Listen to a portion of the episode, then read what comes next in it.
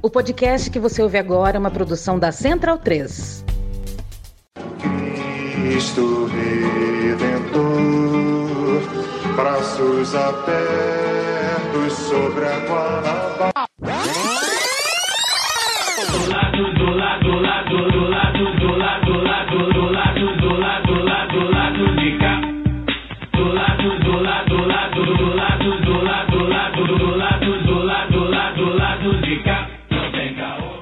Boa noite, espectadoras e espectadores do lado B. E claro, bom momento aos ouvintes da Central 3. Hoje é quinta-feira, dia 21 de setembro de 2023, aniversário da minha mãe. Se ela estiver ouvindo, ela vê, ela compartilha com as amigas. Então, mãe, um beijo, a gente almoçou junto hoje. Eu sou o Caio Belandi, ao vivo, direto do Saúl Estúdio, e este é o lado B do Rio 290, chegando primeiro no YouTube com nossos rostinhos lindos e depois no seu feed de podcast. Pô, cara, esse negócio de YouTube eu não tô, não tô acostumado, né? Pô, não fiz nem a barba, meu cabelo tá grande, eu vim com, com que tem que, tem que ficar né, bonitinho, né? Mas eu tô esquecido. Hoje o time tá completo, é vídeo, todo mundo vem. Fagner Torres tá aqui de volta, Daniel Soares também aqui no Sal Estúdio, Luara Ramos via internet de algum lugar do mundo. É, mais uma live, muito bem vestido, ó. Camisa da camisa crítica, por coincidência foi a mesma. Eu esqueci. Botei a mesma camisa, mas enfim, faz parte, né? Essa peita lindaça do Che, O estilizado. programa não é de moda, então. É, não, não é, mas é, rapaz, audiovisual exige muita coisa. Mas, gente, mas você, quem, que- quem gostar dessa camisa aqui, ó, é linda, muito bonita. Tem de várias cores, você pode acessar lá www.camisacritica.com e tem o cupom lá do B que você tem 10% de desconto. Daqui a pouco eu vou dar uma olhadinha aqui em quem tá chegando, né? Das pe- pessoal que tá chegando aqui no chat. Então quem estiver chegando aí, por favor, já deixa seu like, deixa seu comentário, pode deixar um superchat pra gente.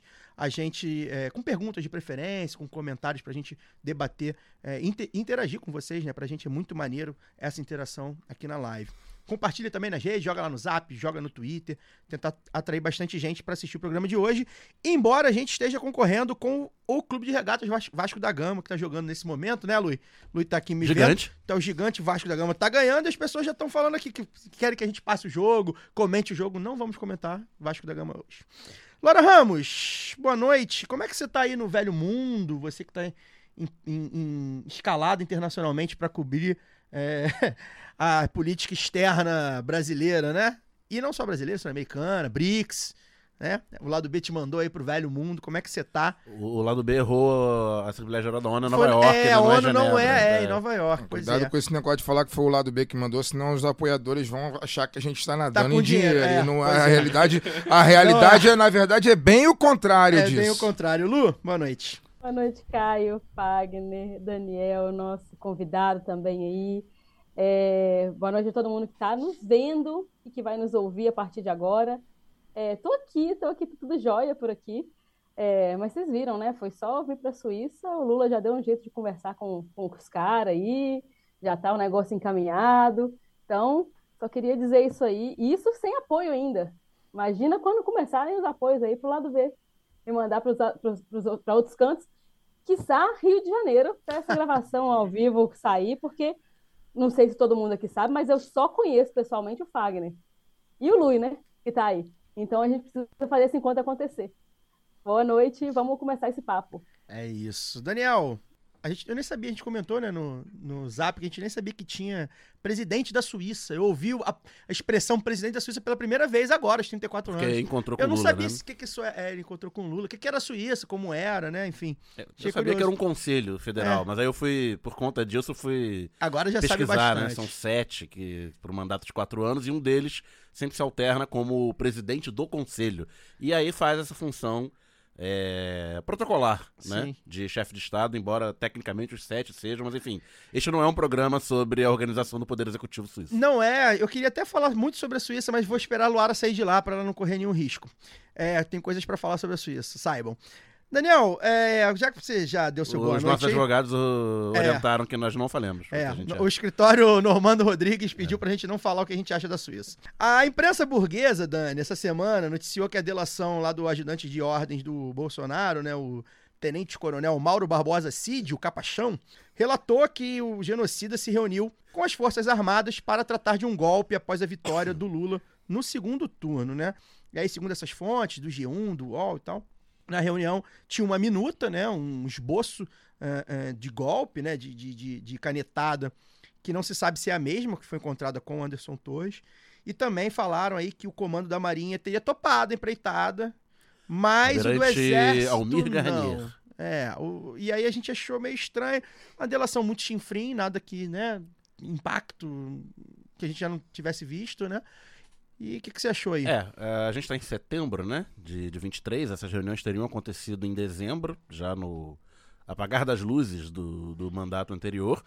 A delação, de fato, não tem nenhuma grande surpresa. É, tudo que tá lá, e é aquela coisa, né? A gente acaba naturalizando o absurdo. Tudo que tá lá, embora absurdo, né, já tinha aparecido aqui e ali na, na imprensa, na imprensa política, né, no colonismo, o, seja o colonismo é, mais investigativo, seja o colonismo que é mais porta-voz de, de milico e de centrão mesmo, né? Que as fontes que usam os jornalistas para colocar seus pontos de vista. Essa história do Almirante Garnier já tinha aparecido, que na, na- dentro da intentona golpista do Bolsonaro, é, primeiro falava-se, né, um dos comandantes, dos três comandantes, teria é, topado a aventura golpista e outros dois não. Alguns, em algumas vezes já tinha aparecido que esse comandante seria o da, o da Marinha. Tem a história lá que o presidente do Superior Tribunal Militar deixou escapar, né, pra, pra, numa entrevista para Mira Leitão, de que é, a posição contra o golpe não foi majoritária dentro do alto comando. Ou seja, não foi majoritária porque alguém estava apoiando, né? E tal. E, por fim, é, nenhum, mas assim, nada muito, é claro, tudo escandaloso, mas sem grandes novidades. Acho que o, o principal que se deve, é claro, né? Hoje tá na, na imprensa, a história do almirante e tal.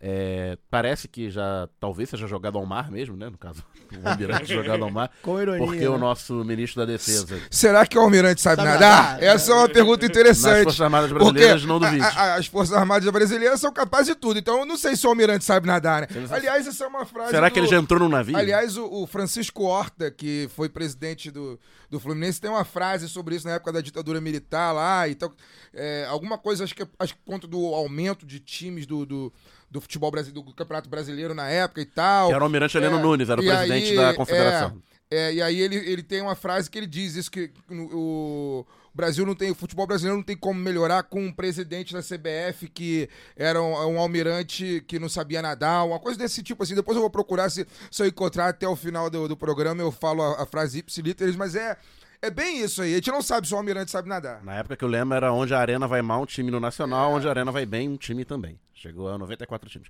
Mas, retomando o, raciocínio, né, o, o ministro da Defesa, José Múcio, que é um passador de pano, né, geral da- das Forças Armadas, estava falando hoje, né, que o, nossa posição é 100% legal e constitucional, a do Almirante não era totalmente, não era 100%. Da boca do Múcio, isso já é um indício de jogada ao mar. É, mas me parece que o Cid, nessa, nessa delação, ao jogar nas costas do Almirante e confirmar fatos que estavam mal ou bem já de conhecimento público e já na, na mira da, da Polícia Federal, né, biluta golpista e tal, ele, de forma razoavelmente sutil, né, primeiro salvou a pele do Exército, que é a força dele, né, dizendo claramente que o comandante, o então comandante do Exército, eh, negou a, a intentona golpista, e de uma certa forma, indiretamente, do próprio Jair, né, porque se você olhar na delação, pelo menos do que vazou, da delação do que está na imprensa, não tem nenhum ato claro ilícito do Jair. Ele, ele considera o golpismo, ele, assim, indiretamente, né? Não, não, não tem nenhum momento que fala que ele, ele pediu a minuta, ele recebeu uma minuta golpista, ouviu o sujeito, aconselhamento. sujeito passivo. Ele era o sujeito passivo nesse momento todo, com trocadilhos ou não, a escolha da audiência. E é, ele não tem nenhum ato de pe- pede uma minuta, ordena o golpe, Sim. pergunta, ah, não, não tem nenhuma ação diretamente golpista dele na é, delação. Daí que eu acho difícil, com os elementos que vazaram, então repito, não sei o, o conteúdo inteiro do- da delação, com os elementos que estão postos, não me parece que essa delação é útil para pegar o Jair. Né? Mas aguardemos aí as cenas do- dos próximos capítulos. Não, não fico emocionado com ela, como vi muita gente hoje nas redes, né, no Twitter, as pessoas de esquerda, deputados, não só as pessoas, mas tipo deputados, né, pessoas com mandato, urgente, absurdo, né, né. não vi motivos para para tanta tanto alvoroço, digamos assim. Aguardemos. É isso. Mas eu acho que também aí é mais uma questão de não deixar o negócio cair, né? Não deixar a, a, a pauta esfriar, assim, manter. Porque, como o Daniel falou, é absurdo de toda forma. Então, pelo menos os absurdos que a gente já sabia, não deixar esfriar, né? É isso, manter, manter essa pauta é importante mesmo. Fagner, você já deu seu boa noite aí em direto. Bem-vindo novamente de volta. O nosso camarada Gustavo Novaes, apoiador de longa, longo, longo tempo, botou aqui seu camarada, pessoal de arquibancada aí. Disse que acabou sua molezinha, né? O pessoal sacaneia pra caramba também. É, bem- essa- essa- o pessoal não sabe da missa a metade. É, acho que é- só tá começando é, o inferno, mas vamos lá. É, bom, a frase do, do Francisco Horta, antes de mais nada, acho que é não é com o almirante que tem medo do mar que o futebol brasileiro vai melhorar, uma coisa do tipo assim. Bom, boa noite a todos, boa noite ao convidado. A gente está aqui para poder falar sobre um tema que eu acho bem pertinente. Até coloquei no Twitter na divulgação do programa, falando que, por incrível que pareça, né, a gente hoje em dia, aca- o, o STF acaba sendo a nossa última esperança é, contra a barbárie, né? Porque se a gente depender do Congresso de cleptomaníacos em sua maioria que nós temos, a gente só vai perder direito, só vai regredir até voltar lá o tempo das caravelas que são de esquerda hoje em dia. Mas é isso, né? Então o STF acaba sendo acaba sendo a o- o- nossa última esperança, nosso último bastião muitas vezes é, contra a barbárie. E aí a gente está aqui hoje para poder falar sobre isso e até que ponto também é, a gente deve é, acreditar né, né, nas instituições como um todo. Mandar um alô aqui pro pessoal. Galera, obrigado aí quem estiver mandando os comentários, dando like, tá chegando. O pessoal tá chegando aos pouquinhos aí. É isso, a gente tá disputando com o Vasco. A gente tem bastante audiência vascaína. O Fernando Fernandes aqui tá brincando, vai passar o jogo do Vasco aonde? Douglas Palaoro também botou a Cruz de Malta. Um abraço pro Daniel Duarte, pro Danilo FM. A, a gente é de esquerda também, mas é outro segmento. É, nós não somos. É, verdade. Eu, eu, eu- a gente não é da esquerda futebolística. É. Esquerda futebolística passa em outro canal. É, a gente mandar um beijo aqui pra Maria Luísa, mãe da Mariana, da Mariana Arantes, também ouvinte de longa, longa data também. É, disse que está assistindo de Rio das Ostras. Ela disse que adora quando a gente aparece. Então, Maria Luísa, nome da minha mãe, inclusive, aí, o Dia das Mães aqui no lado B.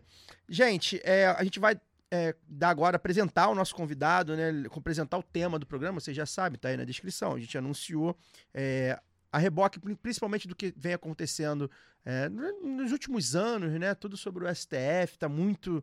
O STF virou um personagem, né? uma instituição muito forte. É, a gente debateu essa pauta, logo surgiu o nome do Carlos. Vou apresentar aqui o Carlos, mas antes de apresentá-lo, queria lembrar que esse programa é, é, apoiado pelo Normando Rodrigues Advogado, né? Sem, sem o escritório, a gente não, não conseguiria ter essa estrutura aqui maravilhosa, pagar a Saúl Estúdio, pagar o câmera, pagar o diretor, o editor de corte, que é tudo mesma pessoa só, coitado. Ele sabe, a gente sabe como é, Rodrigão. Então, um abraço pro pessoal do Normando Rodrigues. Está recebendo aqui o Carlos Eduardo Pimenta, advogado no escritório, Normando Rodrigues, e mestre em políticas públicas pela Faculdade Latino-Americana de Ciências Sociais, a Flaxo. Flaxo. Bem, a gente já antecipou, o papo é sobre o Tribunal Federal, é, Supremo Tribunal Federal, atuação da corte, né, principalmente aí nos últimos anos, e também é, é, atuação individual de alguns ministros que tem chamado bastante atenção, né, Carlos? Bem-vindo. Mas antes da gente falar é, de uma maneira mais geral sobre o STF, instituição e tudo mais, queria que você falasse especificamente do Cristiano Zanin. Primeiro, que é ele é o mais recente, né? É ministro nomeado pelo Lula, é, que gerou um burburinho danado entre as esquerdas, entre vários setores da esquerda, pela indicação dele. E você, a gente quando começou a conversar, né? Você falou, pô, o Zanin eu conheço. Você falou que, bom, Zanin eu sei por quê. Né? Você estudou sobre a relação da mídia com a Lava Jato e, evidentemente, o advogado do Lula, Zanin, a atuação dele fundamental ali na Lava Jato, é, você acabou se deparando com o Cristiano Zanin, que até então era uma figura mais desconhecida. Queria que você falasse, então, o que, que você encontrou né, da participação do Zanin, principalmente na operação da Lava Jato. Pode falar um pouco também do seu trabalho acadêmico. E o que, que você achou da nomeação do Zanin depois de tudo isso? Bem-vindo. Obrigado a todas e todos. é, não vou me apresentar aqui de novo, né? Eu vou já entrar aqui no, no, no foco da, da discussão, né? Zanin. Quem que é esse, esse, esse personagem, né? O, o Zanin, ele, ele, ele é muito característico daquelas, daquela personalidade que o Lula tem. Todo mundo aqui conhece que o Lula é teimoso. Quando ele, ele encascata com alguma coisa, ele vai até o fim com aquilo ali. Mesmo sabendo que no final ele pode. Esse é, o, é, o, é um, um ponto positivo e um ponto negativo. Sim. É uma benção ou uma maldição do Lula, mas ele faz isso. Então, é, qual foi o aspecto do Zanin? O Zanin, ele, ele resolveu e ele, ele, na sua atuação perante a Lava Jato, ele foi fundamental para esquematizar aquela linha de defesa do Lula. Então ele foi, durante o curso da Lava Jato, ele foi, por exemplo, um dos principais incentivadores dos- da discussão no Brasil sobre o lawfare. Então ele já, ele já assumiu para ele esse papel. E aí, quando eu comecei a fazer o meu, o meu estudo para a dissertação do mestrado, eu comecei a observar como a mídia acompanhava o julgamento da Lava Jato. Então, porque o lawfare, ele por si só, ele não, ele não, ele depende de uma coordenação de fatores para ele poder funcionar. Então ele não, o, o- a Lava Jato ele só chegou onde chegou porque teve aquela simbiose entre o poder judiciário, uma parte do poder judiciário e a mídia. A mídia, ela chegou em um determinado momento que ela transformou, por exemplo, os ministros do STF, que é a corte máxima, reféns do Moro. Porque qualquer decisão que fosse contrária ao posicionamento do Moro, a mídia ia lá e capitalizava contra e era aquilo.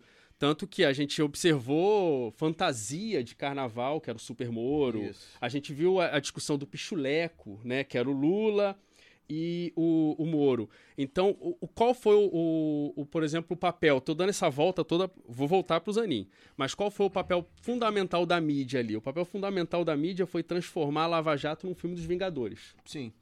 O Entendeu? juiz, Então, o juiz era o, o, O, bom herói. e o mal. Isso. Inclusive teve filme. Então criou-se o quê? Teve filme e a Lava Jato ela foi um fenômeno tão abrangente que até filme adulto teve. É. Entendeu? Então, assim, foi um, foi um, um fenômeno. A gente teve de. E de- tinha muito menos putaria do que o. Ah, não, com oficial. certeza, né? Já diria o. o... Era, um- era um filme muito mais O família. Frota disse o Alexandre isso. Frota, né? disse. Ele, os meus, os, meus filmes têm, os meus filmes são mais palatáveis do que isso aqui. É. Entendeu? Então a Lava Jato, ela virou um fenômeno que ela vendia tudo, né? Sim. Ó, o japonês da Federal. É. Entendeu? Todo, O hipster. O, o, isso O falar, o hipster, né? Federal. Todo o mundo hipster. em volta ali da Lava Jato acabou virando. E, ela, e o, o mérito da mídia e o mérito da Lava Jato foi isso: foi fazer as relações que elas não são tão preto no branco se tornar preto no branco. É o bom contra o mal. E aí, o, o- como é que foi o combate à corrupção ali? O combate à corrupção, a mídia criou um inimigo, que é o quê? A corrupção. A corrupção, ela nunca passou da preocupação nacional, nunca passou de dois dígitos. A preocupação nacional em qualquer pesquisa é sempre saúde, educação e segurança.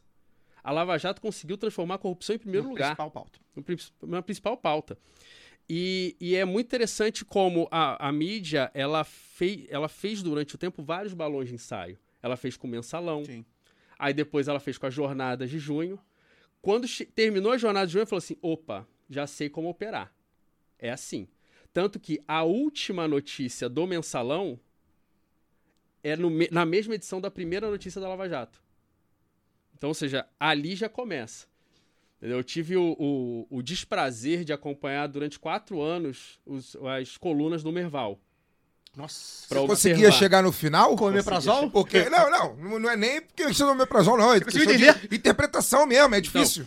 Mas Tem você- receita que ele não, ele não o- faz receita de bolo de o português, cimento? o, Olha, Porque a língua, contando foi- que foi- ninguém leia até o a foi- língua foi um portuguesa trabalho dele difícil. ainda é do século XVI ainda. Foi, foi, foi um trabalho difícil, mas você, você observar a evolução da narrativa dele Sim. e observar depois. E aí foi curioso, porque eu terminei a minha dissertação pouco tempo antes do resultado do segundo turno das eleições, ano passado. Então eu consegui fazer o- a volta. Então terminei de ler de 2014 a 2018, Sim. que foi o recorte que eu fiz, e vi a primeira coluna do Merval depois do resultado da, da, da eleição do Lula. E aí ele solta uma frase lá, fala assim, enfim, a volta da democracia. Que coisa, né? Que coisa, né? pau. Agora ele já voltou É a- ao modus operandi É a voz do normal. dono, né? É, Ele já não tem opinião própria. É bom deixar isso evidente. E aí, o que que o Zanin fez? O Zanin soube... é, a gente vai voltar a isso no futuro falando do Alexandre de Moraes. Sim. Mas o Zanin, ele soube fazer as participações dele serem insta instagramáveis.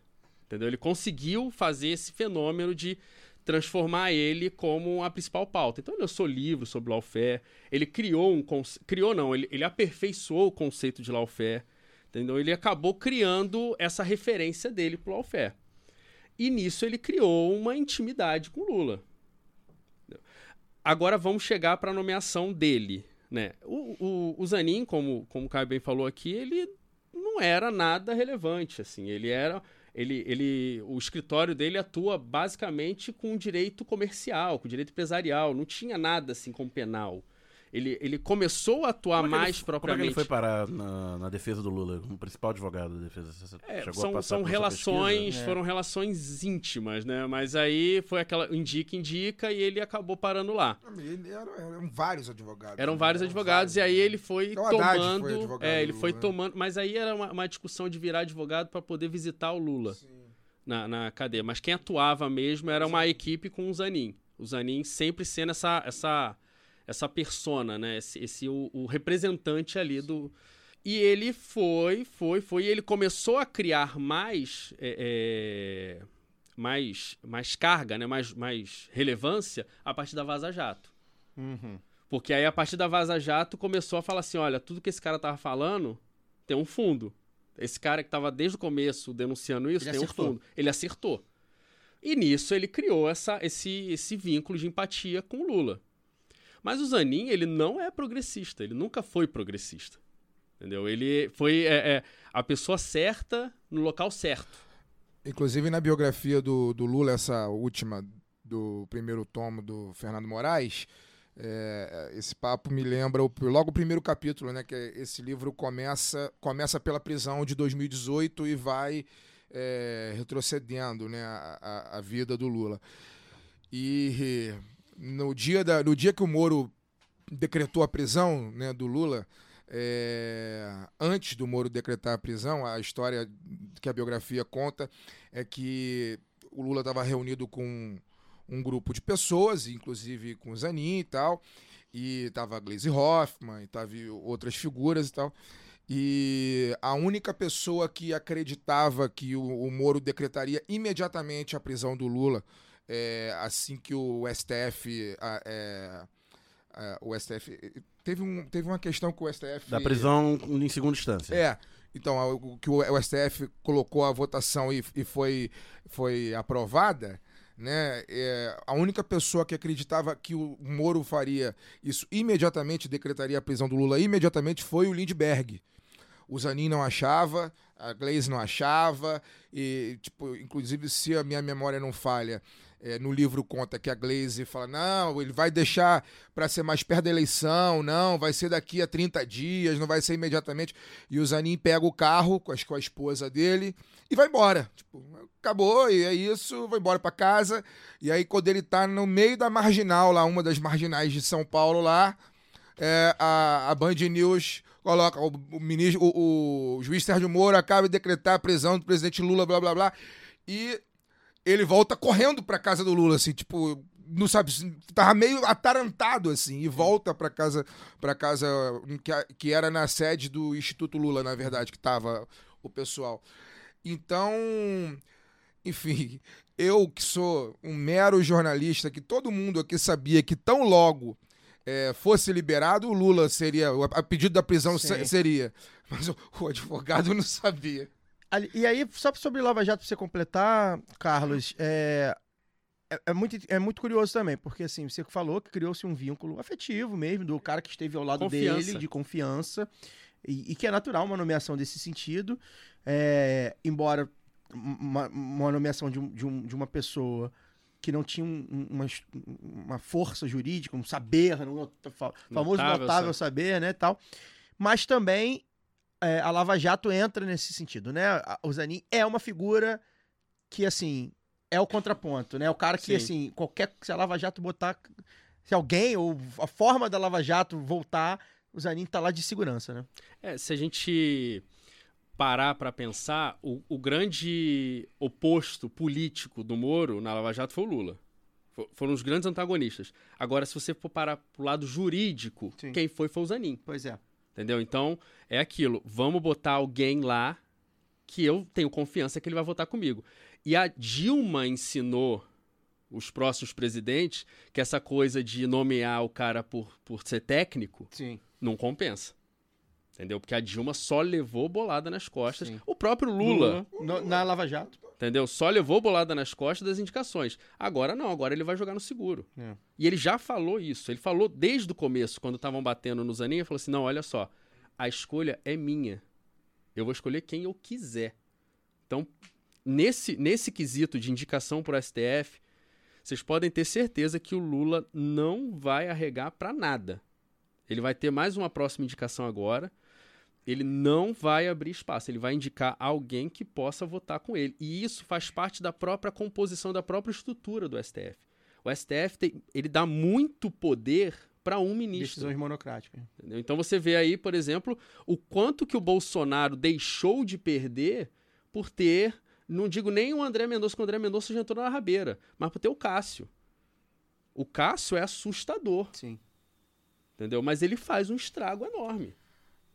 Mas é aquilo, né? A direita sempre instrumenta, se- e sempre é, eles usam qual é o termo, né? Instrumentra- inst- instrumentalizar não, né? Qual é o termo que eles usam? É, Aparelhar. Aparelhar. aparelhar, né? A direita sempre aparelhou, né? Mas a gente não pode, né? Tem que aparelhar mesmo. Mas, ô Carlos, eu quero fazer a pergunta pra você, cara. É, Indo nessa esteira aí. É, A gente, eu tô aqui com a lista, porque de cabeça não lembro o nome de todos os ministros atualmente, mas vamos, mas vamos lá. A gente tem a ministra Rosa Weber, tem o Tá de Gil- saída. que tá saindo, tem o ministro Gilmar Mendes, o ministro Carmen Lúcia, o ministro Dias Toffoli, Luiz Fux, Luiz Roberto Barroso, Edson Fachin, Alexandre Moraes, Nunes Marques, André Mendonça e agora o Cristiano Zanin. Do ponto de vista jurídico, você que acompanha essa é, essa seara, né, pela, pela sua profissão, pela sua formação, do ponto de vista jurídico, é possível aqui, nesse tempo que nós temos aqui, você fazer uma análise pela carreira, pela produção intelectual, eh, pelas entrevistas que, que dão, eh, do ponto de vista político, do ponto de vista ideológico de cada um desses ministros. Porque é isso, essa é a discussão, né? A direita, você acabou de citar, o, o- o presidente anterior colocou duas aberrações no, no STF para literalmente Que, que não tem Colo- nenhuma vergonha nenhuma- nenhuma, de, de de nada. defender os interesses daquele grupo. Botou duas aberrações com, inte- com o, o claro interesse de, enfim, agir de acordo com os interesses do governo de plantão que ele não acreditava que acabaria tão cedo. As notícias de hoje em dia estão aí mostrando o quanto essa gente esperava se perpetuar no poder. Né? É, agora, quando isso acontece do lado de cá, quando é uma indicação. E, e- e só fazendo. Né, a gente não tem a gritaria né, eh, midiática eh, de organizações, de muitas organizações, quando a direita faz esse aparelhamento. Né? Agora, quando é esquerda, é um completo absurdo. A esquerda tem que ser técnica, a esquerda tem que ser limpa, a esquerda não, não pode, não pode é, é, é, trabalhar em prol dos interesses de um governo de esquerda. A esquerda tem que ser isenta, é quase isso. A esquerda tem que ser isenta. Então, pergunta que eu faço a você, nós temos aí, são 11 ministros, né? Do ponto de vista, o que que a gente pode, o que que o, o cara que tá vendo esse programa aqui, que só ouve falar do Alexandre de Moraes, porque é o que tá em mais evidência, E é o mais e, midiático. E é o mais midiático, mas, e, e- e agora o Zanin, mas a gente tem o Gilmar Mendes, que, por exemplo, tá lá há quase 30 anos. Né? Também é um dos próximos a, a se aposentar em breve também, né? Até então era até o mais É, midiático. né? pois é, é, é, pois é, te- teve o Joaquim Barbosa, mas ele também É. foi um dos mais Não midiáticos. é tão próximo, não, porque ele entrou novo. Hum, é. Tem, tem mais uns 5 ou 6 anos, acho. É, então. E aí, o cara que só, só conhece essas figuras, né? Só conhece os, os mais midiáticos. O que, que a gente pode dizer, so- do- partindo do ponto de vista da produção intelectual, partindo do, do ponto de vista da- das entrevistas, das posições que toma mediante aquilo que é julgado no STF? É possível a gente traçar um- uma linha é, ideológica, se não de todos, pelo menos da maioria dos ministros do STF? Olha, a gente tem que primeiro entender que o STF, como todo órgão superior, ele, ele é mais político do que técnico. tá? Então a técnica se arruma. Todos eles, eu não vou fazer. Não, a gente não consegue nem fazer juízo de valor. Todos eles são, têm técnica. Todos, ninguém chegou ali à toa. Tá? A gente pode até falar que um comete uma escorregada aqui, um não é tão preciso, um poderia ser. Mas eles têm ali pelo menos um, um, um piso de técnico. Agora, vamos para as questões políticas. A gente tem os, os mais midiáticos, né? Que hoje, por exemplo, Alexandre de Moraes, ele gosta de aparecer. O Barroso, ele gosta também de aparecer por outras vertentes. O Gilmar Mendes, ele é muito mais cerebral, mas ele também gosta de aparecer. Mas ele é o cara da, daquela da discussão, do enfrentamento. Ele não, ele não tem medo, ele vai mesmo. Só que ele tem uma outra forma de atuar. Tá? E aí a gente tem, por exemplo, a Rosa Weber, que ela é mais na dela, ela só se pronuncia ali, ela não, não afaga muito. A gente tem o Fux, por exemplo, que também gosta de aparecer, mas ele, ele aparece às vezes, quando ele foi presidente, ele foi muito mal na presidência do STF, então ele levou muita porrada, então hoje ele tá naquela... Vou Submergiu, né? vou ficar aqui na minha e vou deixar o tempo rolar. O Toffoli é a mesma coisa. O Toffoli ele foi presidente durante esse primeiro passo da Lava Jato e durante esse primeiro passo não, né? Durante esse a, o, a época das maiores arbitrariedades, né? Daquela, daquela fase do, olha, é, morreu o irmão do Lula, posso no enterro e ele ele não deixou, ele, Ele canetou. foi presidente na, quando o Bolsonaro toma posse. Ele, é, entendeu? Então ele pegou, a, a- ele pegou a primeira, a primeira leva ali e ele foi a grande traição, né? Porque foi o Lula que botou ele ali. Ele era advogado, ele, é- ele era advogado do partido, depois foi pra AGU, e aí vai pra ministro do STF. Ele seguiu o caminho normal pra ser ministro do STF. E aí, a partir do momento que ele toma posse, ele vira as costas. Que era, o grande, era a grande discussão que também se tinha com Cássio e com o André Mendonça. Até Até quando ele vai ser fiel ao Bolsonaro? Ali a gente está se mostrando que eles são bolsonaristas raiz, né? A diferença é que o, que o Cássio, é, é, com o perdão da palavra, é um idiota, e o André Mendonça, ele é, ele é o bolsonarista de terno. Né? Ele é o que, to- que come com garfo e faca.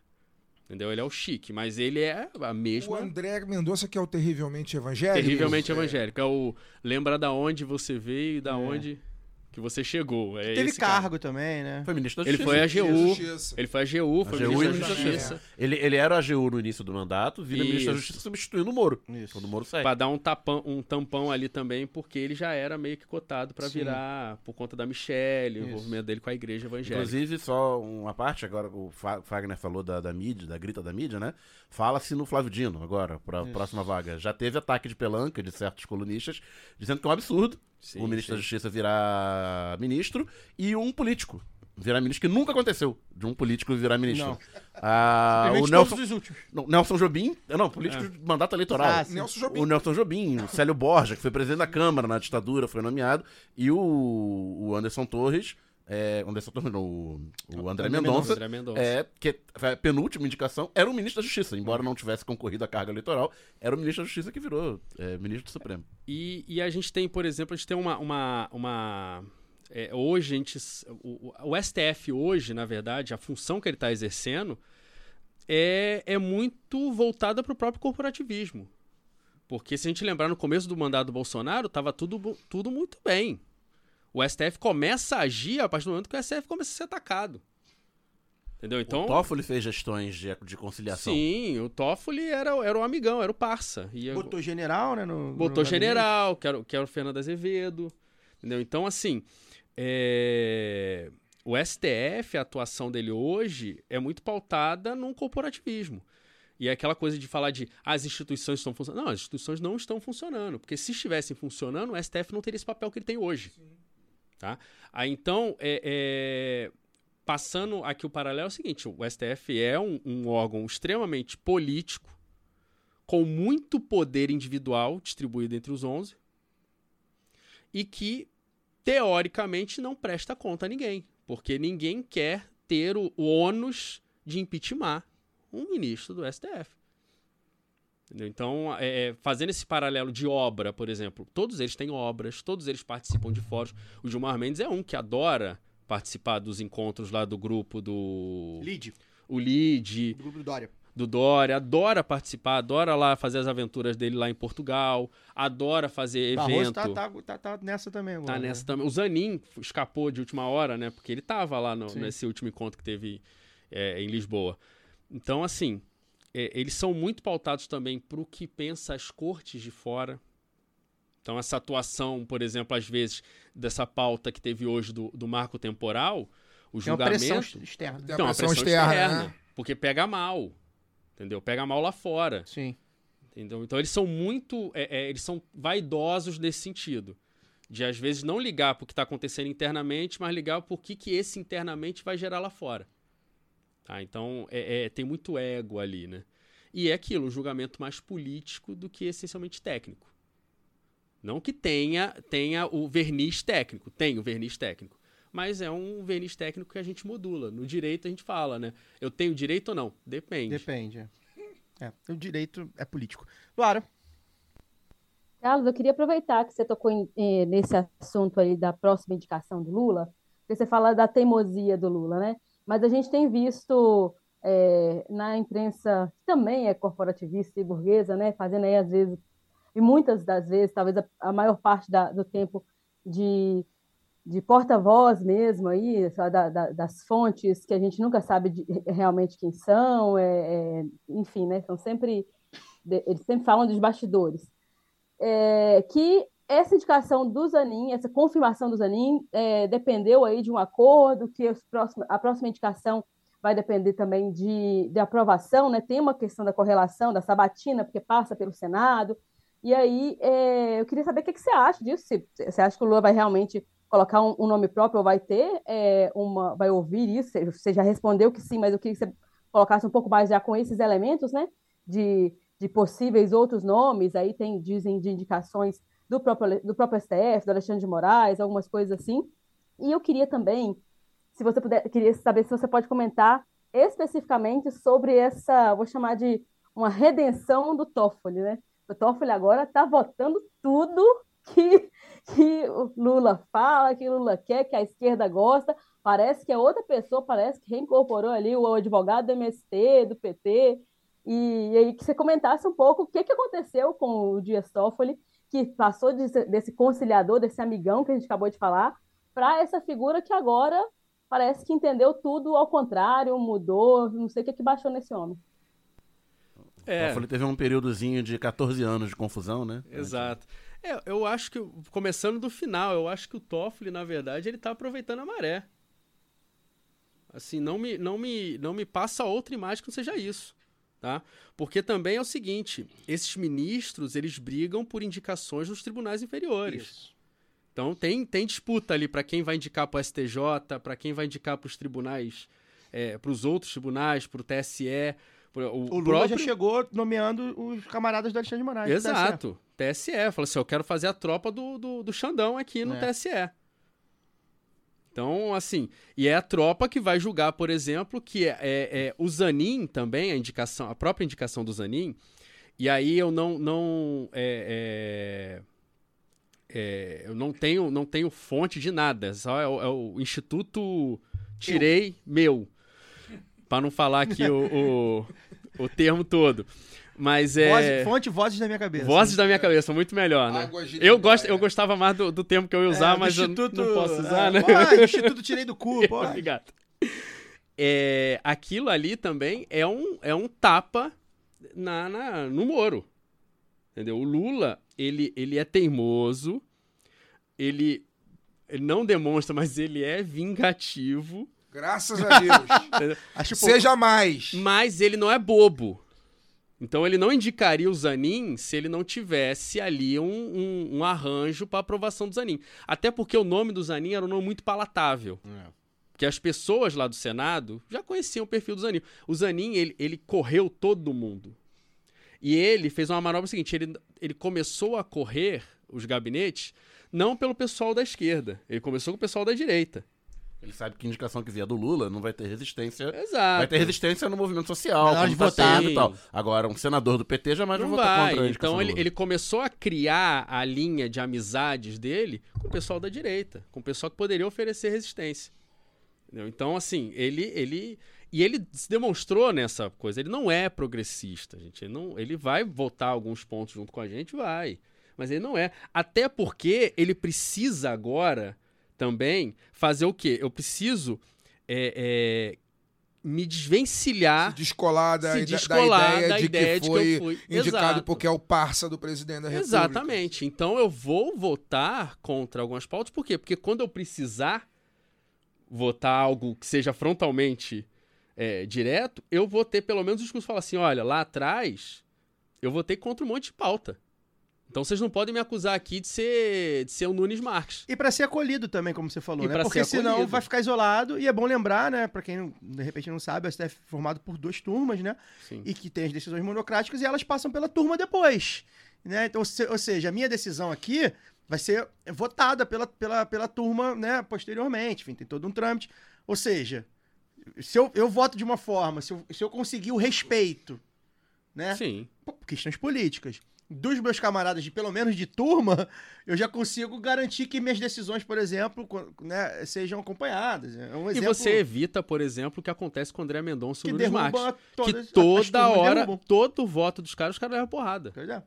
todo voto dos caras, os caras levam porrada. É. Entendeu? Então, assim, chega uma hora que até o ego do cara também já começa a fraquejar, né? Fala assim, É. pô, eu sou ministro do STF toda o. Tem um evento, um dos primeiros votos, ainda na época do governo Bolsonaro, com o Nunes Marques, que o Gilmar Mendes erra o nome do, do Nunes Marques, eu acho que umas três ou quatro vezes. Tipo Não é, isso não é. Não, é sem querer, Claro que não. entendeu? O cara sabe com quem ele tá falando. É, eles sabem pra, pra quem tá servindo, né? É. E Exatamente. acho que é importante isso. A gente falou isso até no último programa que o pessoal perguntou, né? Os ouvintes, os apoiadores. É, a gente precisa entender que a maré, como é um- é uma instituição política, a maré muda pra eles também, né? Tá aí o Sim. Dias Toffoli, né? Aquela hora citou. Viu a maré mudar, vou mudar aqui também, né? O próprio Alexandre de Moraes. Quem imaginaria, né? O Alexandre de Moraes, Exatamente. o jardineiro paraguaio, que ia erradicar a maconha, fizesse um voto tão bem embasado sobre a, a- a li- liberação, né? enfim. Então tem, tem um pouco disso também. Não Tem, adianta achar que vai, ser- vai ser 30 anos de decisões Não, não, não. é, E- racionais. É, e até pra pra concluir, eu acredito sim que, o que a próxima indicação vai ser o nome do Lula. Vai ser o nome dele. Ele vai escolher se seja Flávio Dino ou qualquer outro, vai ser o nome dele. E, e antes disso, ele vai fazer essa costura como ele fez com o Zanin. Ele vai chegar lá no Pacheco e vai falar: e aí, tô querendo esse cara aqui. O que, que você acha? Ou ele vai fazer também como ele fez com o Zanin: lança, lança três, quatro nomes e, E vê vê, qual que e cola. vê qual que vai ser o termômetro. Peço licença para dar uma pausa no programa e apresentar os nossos parceiros. O sorteio para apoiadores e apoiadoras do lado B é um oferecimento da Camisa Crítica. Ouvinte também tem 10% de desconto no cupom Lado B no site www.camisacritica.com. E tem novidade: a Camisa Crítica colocou sua banquinha para revenda de seus materiais no Sol e Sombra, bar que fica no bairro Bela Vista, em São Paulo. E vale lembrar que tem camisa crítica também aqui no Rio, no armazém do MST e na livraria Leonardo da Vinci, ambas no centro do Rio. Torcer para a camisa crítica chegar logo em mais cidades. Camisa crítica criada para uma esquerda que não tem medo de dizer seu nome. E que tal aprender inglês, espanhol ou francês de maneira leve, dinâmica, com afeto e senso crítico? Conheça a WeCreate, o curso de idiomas parceiro do lado B. Acesse www.wecreateidiomas.com. Sigam também nossos parceiros nas redes sociais. Obrigado pela atenção e voltamos ao programa. É, Carlos, a gente falou aqui do, do Gilmar Mendes, né? Que até quando ele fica, eu olhei aqui, é 30 de dezembro de 2030. Então é o anos ainda. penúltimo dia de mandato do presidente a ser eleito em 26. Ou seja, quem vai Lula. indicar. Quem vai, mas quem vai indicar o, o substituto do Gilmar é quem foi eleito em 2030. né? Então é, é bastante Ainda- tempo. É bastante tempo. Temos aí quase, qua- mais de sete anos. E, e aí a minha pergunta é exatamente sobre isso, né? Os caras. E ele foi nomeado em 2002. no apagar das luzes Fernando Henrique. Então ele 21 ficará, anos. ele ficará 28 anos na, na corte e é a média, né? Os, os- os- os ministros têm sido nomeados na faixa dos 40 e 45 anos, fica até 75 se não renunciar ou morrer antes, então entre 25 e 30 anos que cada ministro fica, é muito tempo. E então, a gente comentava aqui no nosso papo pré-programa, né? É, o Supremo não é foto, é filme. Então a gente olha com o olhar hoje, 2023, o olhar dos últimos quatro anos aí, né? Do, do governo Bolsonaro, no máximo pensando do mensalão pra cá, mas esses caras ficam 20, 25, 30 anos. Então, é. O que, que a gente pode esperar é, lá pra frente do, do Zanin, que é a nomeação mais, mais recente, e principalmente aí do mais midiático deles, né?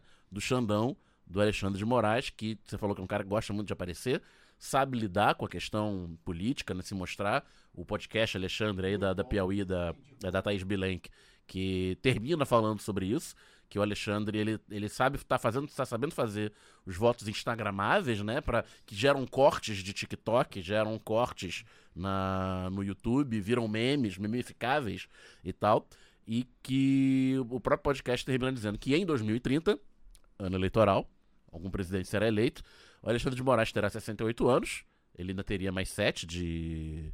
68 não, ele terá 62 anos, ele é de 68.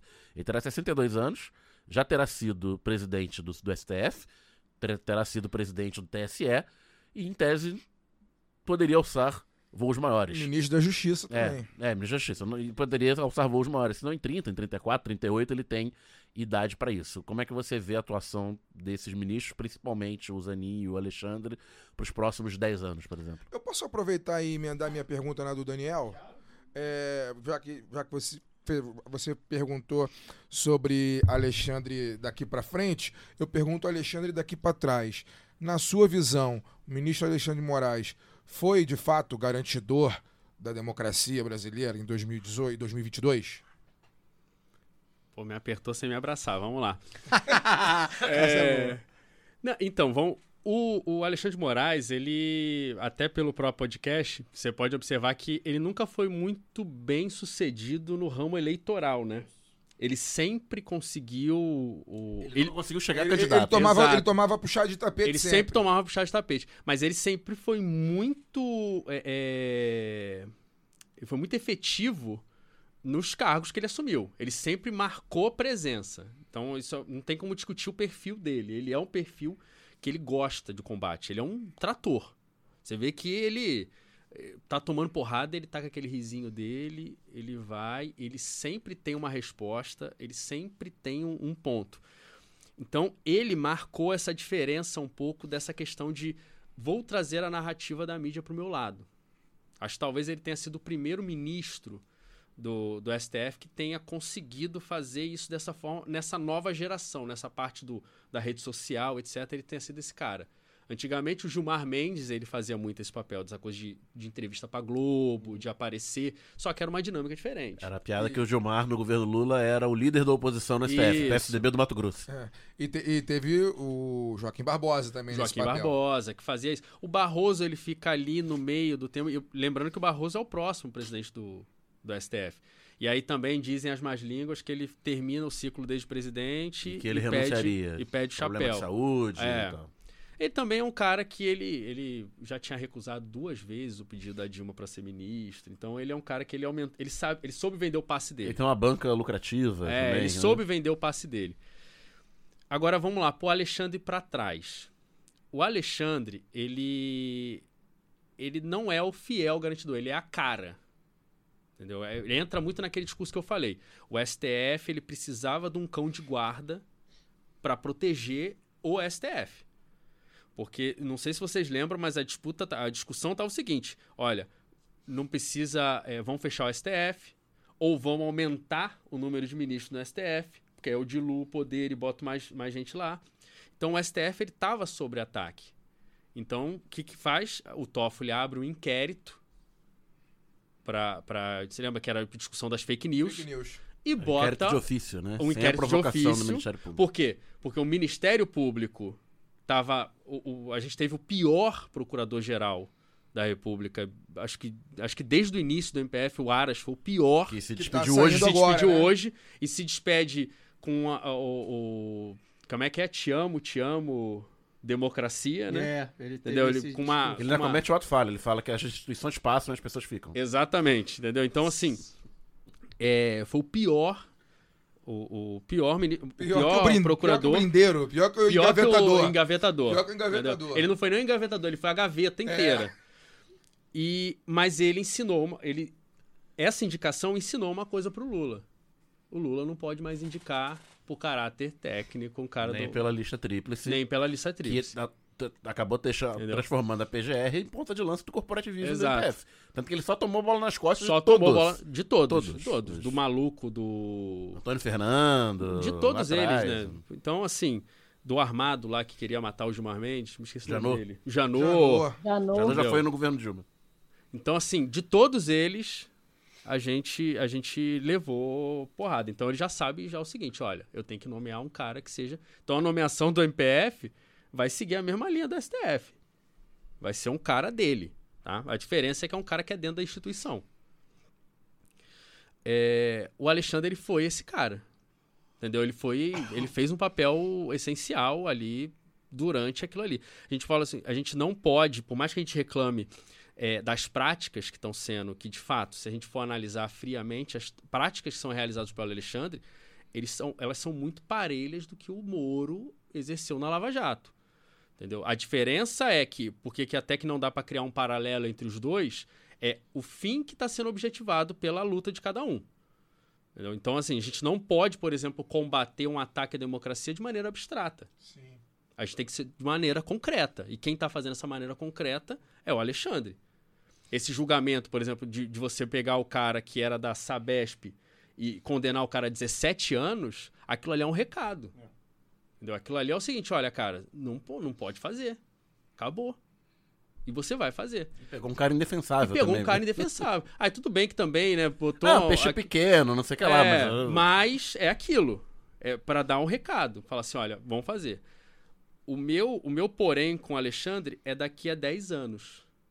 Daqui a 15 anos. Por quê? Porque hoje ele é útil. E ele não é só útil para a esquerda. Ele é útil para o mercado financeiro.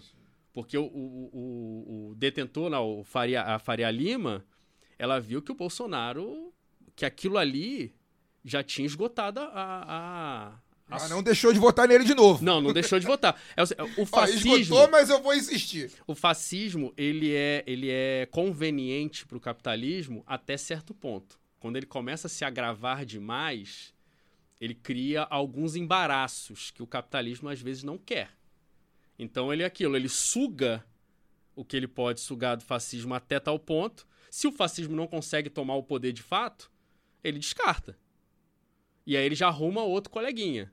Tanto que já estavam fazendo festinha na Fiesp pro Lula também. Porque o pessoal já tá gostando dos resultados econômicos que estão vindo.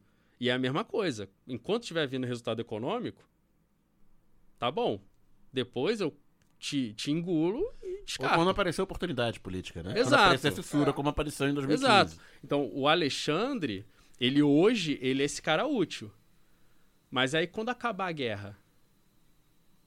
Se acabar, mas quando acabar a guerra, será que ele vai continuar sendo vai útil? ter de gente ocultando selfie no Instagram. É brincadeira. Tem uma coisa. Aliança Estados Unidos União Soviética, né? Um É. dia chega É. em 1945. E aí? E aí? Tem uma, uma.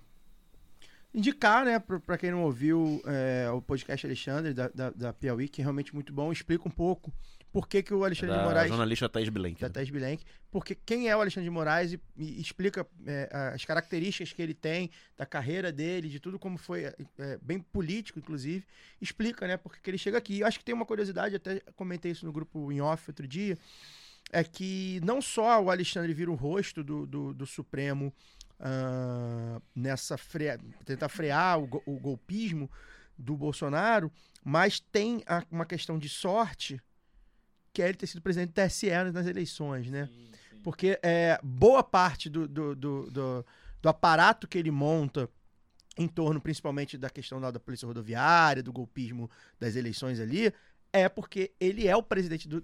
Como Lembrando presidente que do a TSE. presidência, embora tecnicamente eleita, é um rodízio. Rodízio também. Então, a- cabia a ele, pelo Exato, rodízio, é, ser presidente. na próxima eleição, quem é? Pela ordem, acho que é o Cássio. É o Cássio, né? Da, Mas do municipais. TSE. É, Ah, do tá. TSE. É, É, o então, Cássio. então assim. e o Mendonça será para 26. Para de 26. Isso foi fundamental também, né? De ter uma figura que era uma figura é, fadada a esse tipo de. E aí no, no podcast eles, eles chamam, né? De, de chefe de polícia, né? Figura do. Quase mais um delegado do que um. é, que tinha tiragem ali com eles, polícia, gostam dele, que é a forma que ele fala e tal. E aí o cara ainda era presidente do TSE. Eu quero que, que a gente. Daqui a pouco a gente vai falar sobre a nova indicação. Acho que a gente pode é, falar um pouco sobre a nova indicação no que concerne principalmente essa campanha, né? De, de, de nomear uma ministra mulher e negra. Mas antes de falar sobre isso, eu queria fazer, levantar essa bola, o Carlos, sobre a espetacularização do STF, né? Uma das, é, uma das pautas que muitas vezes é levantada é, por exemplo, sobre as transmissões né, na, na, na televisão. Tem, tem a TV Justiça. Então, assim, eu queria saber de você, se, se você como é que você analisa isso, se é isso o problema, ou, se é, ou não é exatamente, uma, é mais uma consequência do que uma causa, enfim. E também relembrar né, é, é, que essa espetacularização vem um pouco em cima do mensalão, como a gente citou aqui. Né? O mensalão tinha lá todo dia no Jornal Nacional, o julgamento deles lá, um, quase um compacto lá de alguns minutos para julgar o mensalão. A gente já entrevistou o Dirceu aqui, o Dirceu explica muito bem como foi, né? É, foi, foi uma perseguição também que usaram. E aí, nesse, nessa questão de, de, de espetacularização, queria que você falasse também sobre esses é, o perigo que é para uma democracia, mesmo a democracia burguesa que a gente vive, o STF legislar, né? Então hoje a gente viu o marco temporal é, foi é, é, é, rejeitado, uma vitória importante para a causa indígena, para causa indígena, no planeta, como você citou, mas é, já está pautado na Câmara. A Câmara vai tentar colocar aquilo como letra da lei, né, para não, não precisar dar interpretação. A gente está vivendo também o casamento homoafetivo, uma, uma, uma segurança jurídica que o STF nos deu há 10 anos, né? 12, 12 anos. Muito importante, que possibilitou que, que pessoas do mesmo sexo pudessem é, é, casar, mas que está sendo pautada para virar lei. Então a gente queria que você comentasse sobre esses dois, essas, esses dois temas, né? Os- Para uma lei proibindo o Pois é. casamento. o, o- o- o perigo, né? Ou a ineficácia, ou uma forma, enfim, é, que não é a ideal, né? Do, do, STF ser o, o tomador das decisões quando deveria ser o legislador. E dessa espetacularização, como é que você vê essa coisa de passar na televisão, dar entrevista, né? Fica eu e o Fagner, os caras dão entrevista de, pe- de pessoas que eles vão julgar lá na frente, Não, sobre temas que eles vão mais, mais do que a própria TV Justiça, pra mim, eu acho. Veja. Eu acho bizarro o ministro Então, da, a gente saber essas opiniões, Aí eu né? não queria saber. Eu queria viver num país que eu não precisasse saber a opinião do ministro. Eu, eu só quero que ele julgue, saca? Eu acho, eu acho, eu sempre Se manifesta nos autos. muitos anos, exatamente. Eu quero que a manifestação dele seja nos autos. Assim. Eu, eu acho muito surreal o ministro da entrevista, o ministro do STF da entrevista. Mas enfim, é assim que é. Tá, Esse é mais um, um, um sinal de que as instituições não estão funcionando como deveriam funcionar. Porque é, esse, esse, esse, essa exposição é justamente isso, né? É, é contagem de garrafinha, né? Eu tô me expondo porque eu sou o cara que todo mundo busca. Eu sou o oráculo, as pessoas vêm e querem minha opinião. Então, é, essa exposição, ela, ela é muito fruto de- dessa, dessa construção que foi feita, né? Por exemplo, a- as próprias operações das polícias hoje, elas recebem nome. Da Operação Satyagraha, Operação é, Hurricane, Aleteia. Aleteia. Um abraço pra nossa amiga Aleteia. Porque qual é, a, qual é a função de você dar nome para essas operações? Não é, não é operacional. É, na verdade, é você trazer uma coisa que seja mais Uma marca. fácil. Uma marca, é palatável. Entendeu? Então, ou seja, é, é, A Piauí fez uma reportagem uma vez com um cara que era o responsável pra, pra dar os para nomes. criar os nomes. Aí você, você é, é, acaba essa- essas coisas que deveriam surgir, por exemplo, uma investigação, ela não deveria ser medializada. Porque você, por exemplo, eu estou investigando o Caio. Eu não sei se o Caio é culpado, mas eu estou investigando ele. A partir do momento, eu já crio um inimigo, eu já crio essa, essa eu viro uma máquina de criação de inimigos. A mídia Entrou no faz jornal- isso. Entrou no Jornal Nacional. Entrou no jornal, já era. Entendeu? Então você vê, por exemplo, até na, na própria Operação Lava Jato. Quando o William Bonner ia lá no Jornal Nacional e ia falar sobre a Operação Lava Jato, aparecia atrás dele uma imagem de um cano Saindo dinheiro, jorrando dinheiro. Olha o, o, o detalhe, no fundo dele sai essa imagem. Você já tá, você já tá predispondo, você já tá pré-julgando. Então, assim, é, essa, essa, essa, essa mídia em cima também, ela acaba virando uma, uma pressão no, no jogador. Pra falar assim, cara, o meu voto, eu tenho que ter três, quatro frases de efeito ali no meu voto, porque eu tô sendo corte. filmado, pra ter, ter corte. Como é que é, por exemplo, trazendo um pouco do, do, do direito comparado? Como é que é nos Estados Unidos? Que foi até o Lula falou nesse sentido. Como é que são os julgamentos da corte nos Estados Unidos? Eles não são divulgados. O que é divulgado é o resultado. Então há uma, uma tendência disso ser. é, é, é, você amenizar um pouco a pressão no, no, no julgador. Mas aí também entra em conflito com outro princípio que a gente tem aqui, que é o da transparência. A gente não sabe o que aconteceu ali no julgamento, a gente sabe só o resultado final. Então é, é sempre esse esse é, esse tato que tem que ter. E aí, será que vale a pena a gente só saber o resultado ou será que vale a pena a gente construir? E se construir, De que forma? de que forma? É, é televisionado? Porque eu também o televisionado é o seguinte, pô, ninguém, nem todo mundo pode ir lá em Brasília para acompanhar o É. julgamento. Se eu boto na, na rede, todo mundo vê.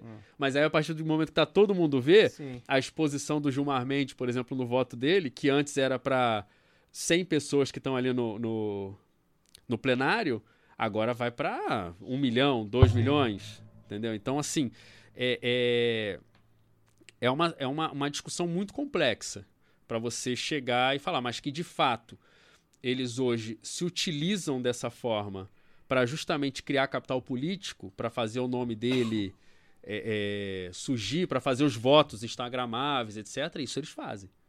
Ah, eles sabem jogar com a mídia, eles aprenderam. Talvez tenha sido o primeiro poder desde essa dessa leva do, do Bolsonaro que tenha aprendido como utilizar a mídia a seu favor. Sim.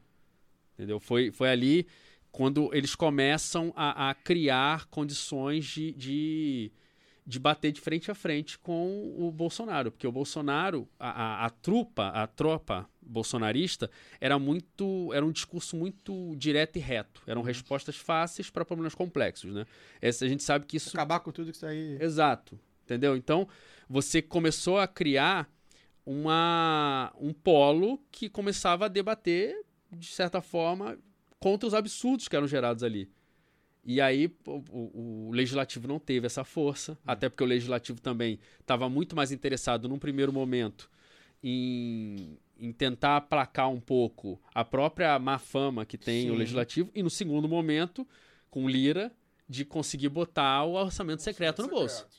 Entendeu? Então, por o legislativo, tava fluindo. Aí agora eles estão querendo também retomar um, um discurso de que, olha, o legislativo está aqui para amenizar um pouco os rompantes do, do executivo. E aí também já começaram a atacar o STF. Por quê? Porque o STF já cumpriu mais ou menos o papel dele. Entendeu? E aí é, é- vai ser nesse fluxo. É sempre esse, é um ciclo, né? Só que é aquilo, isso é retrato do quê? Que as instituições não funcionam como deveriam. E é mais um alerta pra gente que não é só importante você eleger o executivo. Sim. Você tem que eleger o legislativo também. Então não adianta nada você eleger o Lula, o Lula ter que fazer acordo com Deus e o mundo pra poder provar uma pauta mísera. Lu? Ah, eu, eu já quero entrar aqui, Caio, você já mencionou, mas eu acho que é, é importante a gente falar de representatividade no STF, né? Essa, essa questão pouco representativa.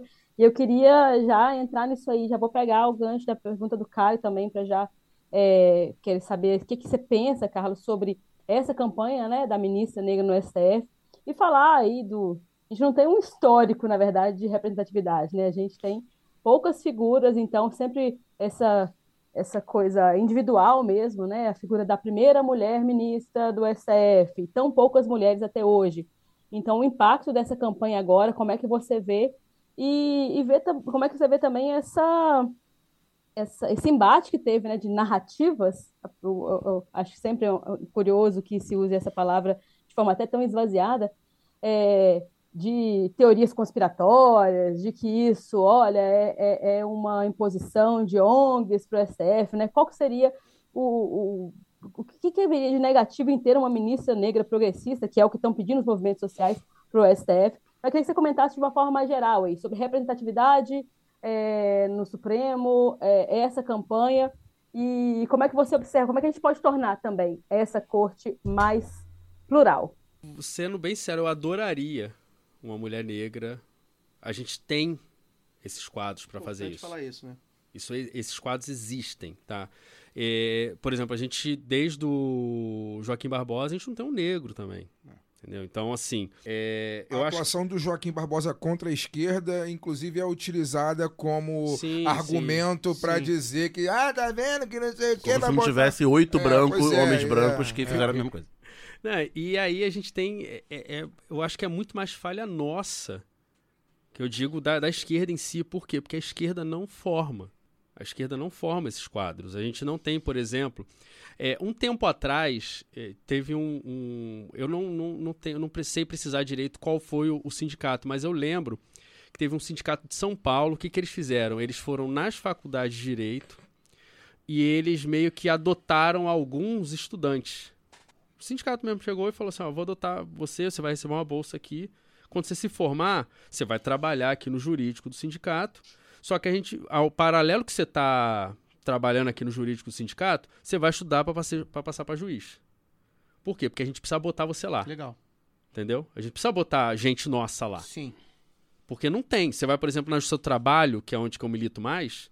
Pô, Justiça do Trabalho, você vê um juiz, é umas coisas escabrosas, entendeu? É um cara que não tem. O cara que nunca pegou um ônibus na vida. Mas qual é o perfil de quem passa 10 anos, 5, 10 anos Exato. estudando pra juiz? Entendeu? Então, assim, é um cara que não tem empatia nenhuma. É um cara que, se você chega, por exemplo, numa audiência, que o, o- o empregador tá há, quatro, tá há quatro anos sem recolher FGTS do cara, o cara fala assim: ah, pô, mas tu tá, tá só reclamando agora? Então isso não tava fazendo falta pra você. Entendeu? Então, assim, é- é, são coisas escabrosas que você vê do quê? Do cara que foi criado é, é vitamina de leite com pera e jogava bolinha de gude no, no carpete. Eu tive uma experiência na Justiça do Trabalho mais ou menos nesse nível aí, cara. Eu trabalhei num lugar que ficou quase um ano sem pagar salário, assim. E aí, quando fui, quando fui lá pra Justiça, o juiz olhou pra minha cara e falou assim: se eu fosse você, aceitava isso logo aí, hein? Exato. Porque o, cara, o cara não tá preocupado que Uma você senhora vai ganhar. dizendo isso, acho que eu vou aceitar mesmo, porque... É porque o cara não tá preocupado se você vai ganhar um dinheirinho agora. O cara tá preocupado por quê? Porque se ele fecha um acordo, ele bate meta. Sim. Entendeu? Porque ele tem que apresentar um, um número de processos julgados por CNJ. Então ele não tá preocupado se, pô, esse, esse acordo que tá fechando aqui é bonzão pra você. Ele não tá preocupado com isso. Ele quer tirar o papel da frente Ele dele. quer tirar o papel da frente dele. Porque não tem empatia nenhuma. Entendeu? Então, assim, é, a- o próprio modelo da, da justiça, etc. Porque a gente fala muito que ah, a justiça. é- é, as leis são para garantir direitos. Não, as leis não são para garantir direitos. A lei é para limitar o exercício desse direito. Não é para te garantir direito. A lei de greve, por exemplo, não é para te garantir a greve. É para falar assim: olha, você pode fazer greve, mas a greve é dentro desse cercadinho aqui. Se você for fora, acabou. Tem que ter 30%. É, não, tanto que falo que é, é, a lei, a greve não pode ser por pauta política. Gente, que greve não é por pauta política? Entendeu? Então, assim, não tem como. Então você já, já mata de vez o direito de greve. Mas voltando, eu gostaria muito que tivesse essa pluralidade nos tribunais. E não é só no STF, é nos tribunais superiores, é em todos os tribunais. Só que é, entra naquela discussão que a gente trouxe no começo. Depois da Dilma, principalmente depois da Dilma, porque na verdade só, o- só o, o PT foi republicano Claro, nas indicações. exatamente. Você pegar lá o FHC, o FHC ele indicava quem ele queria e vida que segue. E ninguém reclamava. E ninguém reclamava. Fala nem de comprimo, gente. Entendeu? Então, assim, o próprio João Armente, por exemplo. Agora vem. Era o AGU do, do Fernando É, entendeu? Então agora você vem, depois da Dilma, que. E aí vem o Bolsonaro e dá esse exemplo. E o, o- o Nunes é essencial nesse, nessa mudança. Por quê? Porque depois que viu o estrago que um cara faz, Sim, Um só já. um só já faz um estrago. Entendeu? Então, é muito difícil, e aí também é falta de mérito do próprio PT e do próprio Lula, que dentro do círculo dele ali de confiança, Sim. ele não tenha essa pessoa. Sim. Ele tem o Zanin, mas não tem essa pessoa. É. Entendeu? Então, assim, é uma campanha, eu acho que tem que criar sim, mas é. é- eu, particularmente, aí é um, um sentimento meu, eu acho que é uma campanha que a gente tem que endossar, mas que ela não vai. Não vai. É, Eu alcançar eu voo. eu ia falar isso. É, e aí eu falo, já- acho que eu não, não tinha me manifestado publicamente ainda, vi gente até falando, assim, me perguntar em box e tal, o que, que eu achava. Eu acho que, assim, é, para mim seria fundamental, é, é importante pra caramba que a gente tenha uma mulher preta na, na- no STF, Uma indígena também. uma indígena, né? A gente tem, é, é, enfim, tem esses nomes, tem esse movimento agora. Eu até entendo, de certa forma, algumas pessoas serem um pouco traumatizadas com a coisa do receber dinheiro de fora, né? Ah, o Soros está pagando. Ah, eu, eu entendo que as pessoas sejam assim, porque a gente sabe que é uma questão mais delicada mesmo. Mas eu acho que a pauta é muito válida e eu acho que eu vi um debate público muito ruim mesmo, personalizado, né? Eu, eu vi gente, eu vi gente em certo momento no Twitter, como a gente sempre fala, que pauta muito debate, virou sobre pessoas, né? Sobre o Gregório do Vivier, né? Virou sobre as, pesso- as pessoas, não sobre a causa em si. Então, lamento muito, deixo aqui publicamente. Gostaria muito que fosse uma ministra preta, acho que seria fundamental, uma quebra de paradigma. Depois de tantos anos, século, né? Enfim, muito tempo, ter uma, acho que é Não, importante. nunca tivemos, Nunca- cara. É, então, depois, de- então, depois de, né, de, de- de tanto tempo de, de É, tem, corte. tem mais Luiz do STF do que É, mulheres na mulheres história. história, né? É, então, assim, eu acho que. E a gente tem. E lamento, em- embora até possa entender o argumento do Lula, de querer, assim, ah, tem que ser alguém que eu conheço pessoalmente, é, porque eu não quero, enfim. Eu entendo esse argumento de tudo que ele passou, tudo que os governos petistas passaram, mas eu gostaria de ver, pelo menos, um movimento dele indo ao encontro das mulheres que foram indicadas por esse, esse movimento, né? Que é pautado, se não me engano, pelo Nossas. É, gostaria, gostaria de ver. De, tá bom.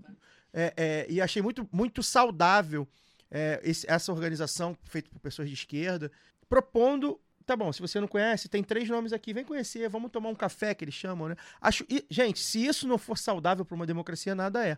Então, acho que a gente. São setores da sociedade que apoiaram o Lula, que votaram no Lula, que são apoiadores, é, é, não vou dizer incondicional, mas que são de primeira ordem, principalmente depois do impeachment da Dilma. Alguns, inclusive, mudaram de ideia depois do impeachment, mas acontece. Se a gente fosse julgar isso, a gente não teria votado no vice-presidente que a gente votou. Enfim, eu, só queria, só para concluir esse assunto, queria ver o movimento do Lula. Ele é um cara, ele é um cara, tá aí, né? O Zelinski é um, um exemplo, né? Ah, não vou falar, não vai, não sei, se- né? e foi falar. Então, se ele vai, ele vai falar com tanta gente, com- ele, ele, ele se deixa dialogar com tanta gente, acho que seria importante ele dialogar até para ver, para botar essas mulheres na mídia, porque senão não vão ter mídia. Não, e, E, e e além da- precisa ter mídia, porque a gente viu, desculpa, Dani, porque o Carlos explicou aqui, os, os juízes, e para galgarem isso, eles têm algum tipo de mídia. Então, assim, acho que seria um movimento nobre, democrata, democrata do Lula, sentar com essas pessoas, conversar com essas pessoas, e aí ele vai tomar a decisão dele, aí a gente pode lamentar mais, menos, se for o Dino, lamenta menos, se for. Enfim, mas eu acho que, que seria bacana. Não, Lu, é, só, não, só deixa, deixa uma partezinha rapidinho. Para além da representatividade identitária, né? Para usar a palavra aí da, da mulher negra e tal, ou indígena, é, o posicionamento como um todo. Porque Sim. o, se o Zanin é, é de confiança aí do Lula para efeitos de, de lava-jato, etc., ele não carrega os valores Sim. morais, digamos assim, de quem votou no Lula. Pois é. Né? Quem votou no Lula, majoritariamente, é claro que é, é plural, tem gente que votou no Lula e não defende o aborto, mas majoritariamente defende, majoritariamente defende casamento homofetivo e entre outras pautas. São pautas que são importantes que pro- que, votar que ajudaram a eleger o Lula. Exatamente. A, a gente sabe que não foi isso que, que elegeu. Ah, não foi a esquerda ou a esquerda radical e tal. Tudo bem, não foi, mas ajudou. Foi pra Ajudou rua, e é quem fez ficou campanha, mobilizado. mobilizou. A galera que tava dando boa tarde presidente em Curitiba, Pois é. majoritariamente, tinha, mais do que os eleitores, tinham esse posicionamento. Pois é. E tem uma coisa também, assim, quando eu falei das teorias conspiratórias e tal, é porque existe um, um, um trabalhador operário, metafórico, no, principalmente no Twitter, mas é, acho que também numa, numa pretensa esquerda que eu acho completamente descolada da realidade, que sempre trata essas pautas, né, é, da, da, dos- da população LGBTQIA+, das mulheres, da eh, dos negros e negras, as pautas que eles chamam identitárias, como menores. E a gente está vendo justamente agora no STF o quê? União homoafetiva sendo questionada, é isso. sabe? Casamento é homoafetivo sendo questionado. Então, isso não é urgente, sabe? Em que mundo é que as pessoas não amam, sabe? É um negócio que me parece muito urgente. É, e, E aí, é, vai, só para poder vai. complementar, o, Caio, que o, o, o Carlos trouxe, né, que a importância de não só no STF, claro que é muito representativo que esteja na, na- no, no Supremo Tribunal, né, é, do nosso país, na Suprema Corte, mas é, lembrar também que a gente teve recentemente a primeira ministra do TSE, a primeira ministra negra do TSE, né, sendo é, nomeada ministra Edilene Lobo. É, então, assim, a gente fica de olho também nas outras, nas outras instâncias e também é, no, no, nas, nas em geral, né? Eu acho que a gente pensar em colorir mesmo a, a, as nossas, os nossos fóruns, termos, advogados é, negros e negras também, mulheres, é, e, e eu acho que é importante isso, porque, assim, eu vi é, acho que até o Caio mesmo, que tweetou, retuitou, falou assim, também é, é, é curioso, para não dizer triste, né, que é, o Lula falar que tem que ser alguém da, da, confiança dele, ou que ele conheça, ele não conheceu, não tem ninguém de confiança que seja uma mulher negra. Sim. Então, isso também é muito, muito é, é crítico até, uma coisa que ele precisa olhar. Mas para a gente pensar também que é, é, o Lula o tempo todo fica falando, né, que ah, porque nós formamos e, e, e colocamos mais é, gente, mais filhos de trabalhadores nas universidades. Então, onde é que estão? Quando o Carlos provoca isso, eu acho que é muito interessante a gente pensar pra, é, quem que nós estamos formando, é, para onde estão indo esses, esses, é, né, esses novos trabalhadores, que são trabalhadores também, são Sim. filhos da classe trabalhadora, estão trabalhando em quê? Às vezes desperdiçados aí, e, e a gente precisando, dependendo né, de valorização, de bolsas, eu acho que são é, instrumentos interessantes, mas para a gente pensar mesmo em política a partir disso seja nas nossas, nos nossos coletivos, nos partidos, nos, nos, sindicatos, mas como sociedade também, porque eu acho que isso é justo, porque os empresários fazem isso o tempo inteiro. Quando nós estamos discutindo aqui de transparência, é porque não existe. A gente um, um, lobby que não é institucionalizado no Brasil, a gente não sabe com quem que esses caras conversam, por isso que às vezes nós dependemos para entender ou para é, é, falar de jurisprudência dependendo de uma TV Justiça que não deveria ser assim. É. A gente poderia discutir jurisprudência de outras formas, de uma forma muito mais, eu acredito, civilizada ou menos medializada, né, forma menos midiática. É, e estamos aqui tendo que ficar. Pô, eu, eu brinquei, na, na, acho que no último lado B, né? Nem todo herói usa capa, mas eu tenho certeza que nenhum usa toga. Então, é. acho que é, é hora da gente parar de, de endeusar mesmo os caras e ter formas de que ser, seja mais representativo e que a gente não se sinta atacado também, porque agora a gente está vivendo um período de, tá bom, os caras segurando ali na democracia na, na unha, vamos dizer assim, mas é, e quando a maré, e se a maré virar? Ou é. quando virar? A gente precisa se perguntar isso o tempo todo. Quem é que vai garantir? Se não alguém que tem a cara do nosso povo, né? E não adianta também a gente pensar que, ah, porque o Lula não, não liga para pauta identitária. É mentira. Primeiro que é um homem que vem, vem, vem, vem dos operários, né? E o operário brasileiro, médio, é não branco, né? Então já começa por aí. Ele já começa. É, retirante, né? É, tem essa, essa polêmica do nordestino, é, que não é branco, em São que é, Paulo. que não é o nordestino em São Paulo, que é uma minoria, né? Então eu acho que. E, e ele, quando escolhe a Dilma, já na época, acho que todo mundo aqui vai lembrar, havia esse burburinho que ele queria uma mulher, que tinha um lance que era, que era entre. Enfim, era um murmurinho, não sei, eu não sei, não tenho fonte lá. A Marta mas era achou que Marta, era ela. Marta Marina e Dilma, É, ficou a, naquela a, coisa. A Marta achou que era ela quando ouviu falar que Pois é, mulher- ou seja, não é que o Lula, ah, o Lula não liga pra isso, vai, ele- não é assim, ele liga, é importante, acho que seria muito simbólico. Mas E- acho e que o o Carlos deu a chave aqui. Pra esse cargo, ele vai nomear quem ele quiser e É, não, não. E, e É. assim, eu, eu in- inclusive entendo o argumento dele. Eu só lamento o primeiro argumento, que eu acho que ele não é não sentar pra conversar com esse movimento. Ah, porque é o Soros, que não importa. É um movimento de pessoas que a gente sabe que foram às ruas, fizeram campanha. Conheço vários, né, que estão na campanha direto, que fizeram campanha e tal. Então acho que seria muito válido ele conversar, ouvir, até pra saber quem essas pessoas, apresentar elas à, à mídia, né? Pode, pode ser uma próxima nomeação, né? Então acho É, esse é, esse é desculpa te interromper, mas esse é o ponto, né? A, a, a esquerda, ela, ela se faz esquerda porque ela vende a utopia, né? Então a utopia tem que começar de algum lugar. Pois é. Então, que plante agora essa semente para a gente construir. E aí é até interessante você abordar que, por exemplo, o Brasil, em formação de advogado, acho que ele só perde para a Índia e para os Estados Unidos. Você abre um bueiro Porque aqui a Índia na... tem um bilhão de pessoas. Exatamente. Então, per capita, eu acho que o Brasil tem mais. Cê, é, você abre um bueiro, você vai ver uma faculdade de direito, né? É. Porque é um curso barato e que é um curso que o cara se forma e ele pode fazer concurso para Deus e o mundo. É. Ele pode fazer concurso de tudo. É, é barato no sentido de estrutura, né? De Você estrutura, de uma você sala não de precisa de aula e um nada. professor. Não, hoje- às vezes Hoje- nem hoje nem professor, de né? aula. Acho que talvez Nem o... de ah, talvez o Chat chat GPT, GPT já, é. já dê aula pro, pro, É. pro direito, Tem entendeu? laboratório, não É. tem instrumento. É, seria Então, importante. e aí se você reparar, por exemplo, eu, eu sou cria da, da FND, né, da UFRJ.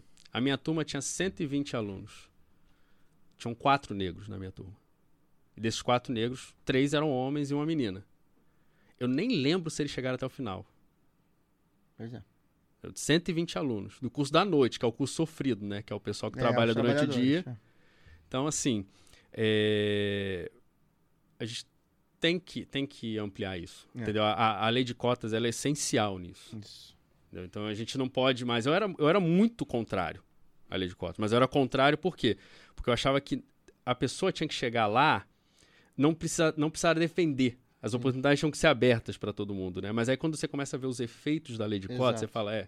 Não, Era isso. Do que jeito- A, a oportunidade, abrir a oportunidade Exato, era, era, era, é essa. Era, É. era por meio dela. E seria. E, e aí, repito, né, pra gente finalizar. Aliás, galera, quem deixem um like, né? Enfim, aquela coisa de sempre. Deixar o like, compartilhar e tal. E deixem, é, deixem no- nos comentários aí de onde vocês são, nome e lugar, né? Porque eu gosto de ler, gosto de ver a abrangência do lado B. Só pra gente fechar o programa, é, acho que seria importante, inclusive, porque é uma pauta, essa chamada pauta identitária, é uma pauta que a direita, em vários setores, por exemplo, na Europa e nos Estados Unidos, já se é, aproveitam. Então, assim, a gente pode ca- calhar de ver uma mulher negra de direita Sim, sim. ser indicada no Brasil, se, se, se o- então, se o Lula não fizer agora, né?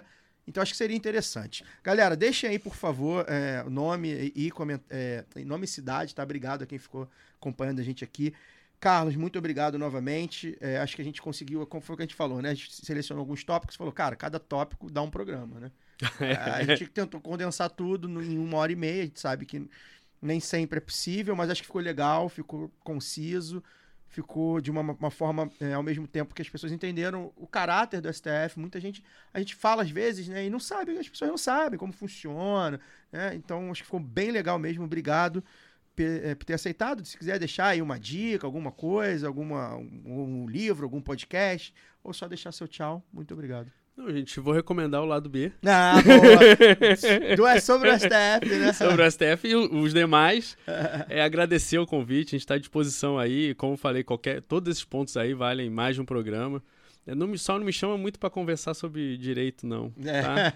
Agora, para conversar sobre essas questões mais políticas do, do ramo do direito, eu tô, tô, tô afim. É isso. O direito é muito político, né? Mas aí, o técnico, a parte O técnica, técnico, o técnico. a gente sabe que, enfim. Lu, muito obrigado. É, deixa seu recado final aí. Muito frio aí, não, né? Tá verão ainda, tá saindo, acabando o verão hoje. Como é que tá aí? Rapaz, tá, tá um friozinho. Esses últimos dias eu tô até aqui com meu lencinho, é, tá aí uns menos de, de 20 graus, então eu sou friorenta, É. tô, tô aqui me esquentando. Mas obrigado a vocês pelo papo, Carlos, valeu Zaço aí. Ficou coisa de fora, já tô com ideia aqui para os próximos programas, convidados aí com o Normando, agradecer a parceria também. É, eu queria dois recadinhos. O primeiro é mandar um beijo pra vovó. Nem, nem, acho que só falei besteira no começo daqui, viu, vovó? Tá assistindo a gente. Beijo, vó. Beijo, mãe, que estão assistindo a gente também. Tô com saudade de vocês. E dizer que aqui já são quase duas horas da manhã, aqui em Interlaken. Em Interlaken. É Interlagos? E- é, Interlagos, é exatamente isso, a tradução literal. E como já é- aqui já, já é dia 22 de setembro, eu queria deixar um abraço especial para o meu cônjuge que está fazendo aniversário hoje, dia 22 de setembro. Olha!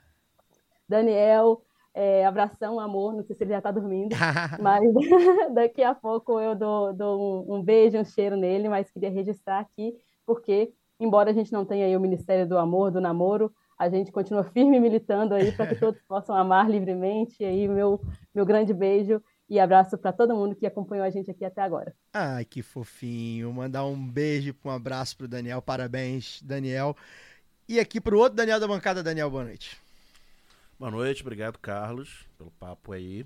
Todo mundo que ficou assistindo aqui com a gente até o final. Até semana que vem. É isso, galera. Antes de chamar o Fagner, tá? Deixar o Fagner pro final, o Fagner que tá, tá de castigo aqui. Vou, vou fazer o reclame, né, galera? Galera que tá aqui acompanhando a gente, obrigado pra quem ficou até aqui. Vou ler aqui o nome do pessoal que, que comentou no chat. Ajude a financiar o seu podcast preferido em orelo.cc barra lado B do Rio. Por 10 ou 20 reais por mês, via Pix ou cartão de crédito, você nos ajuda a manter os conteúdos atuais e ainda consegue consumir conteúdos exclusivos. Então, se você tem uma merrequinha aí para perder, para perder não, né? Para ganhar, quer nos ajudar, vai lá em orelo.cc barra lá do B do Rio e se torne apoiador. Pra quem tá meio quebrado de grana, tá ruim pra todo mundo, né? Governo Lula, calma, tá chegando, tá, tá, tá, tá começando. É, você pode baixar o app da Aurelo e ouvir gratuitamente o lado B e outros podcasts que quiser e ainda remunera a gente. Testa lá Aurelo, melhor app de podcast do Brasil. Um abraço pessoal da Aurelo. O lado B também aceita doações avulsas via Pix para lado B do Rio. Fagner, boa noite. Valeu, valeu, Carlos, obrigado, cara, pelo papo. Valeu a galera que ficou acompanhando a gente aí desde, desde as sete e meia. Beijo, Luara, que está longe, porém perto. Daniel, Caio. E aí é isso. Vamos, vamos em frente. Pessoalmente falando, vamos ver se semana que vem consigo voltar de novo, né? Se não nada acontecer, estarei aqui sim. nessa bancada. Um abraço aí, até a próxima. Mandar um abraço aqui pra galera, ó, a galera que colocou aqui no chat, né, de onde é. O Marcos Oliveira aqui do Rio, o Daniel Shinzato, meu camarada lá de Santos, tá falando de Franca, um abraço pro Shinzato. Val, Val Lima, né, de Aramari, na Bahia. Michele Cirne, de Salvador, Bahia. Salve direto do lado B de São Vicente, manda aqui o nosso Danilo FM. O Cássio Coutinho, também um ouvinte de longa data, tá lá em Parintins, no Amazonas. Olha aí, bacana, né?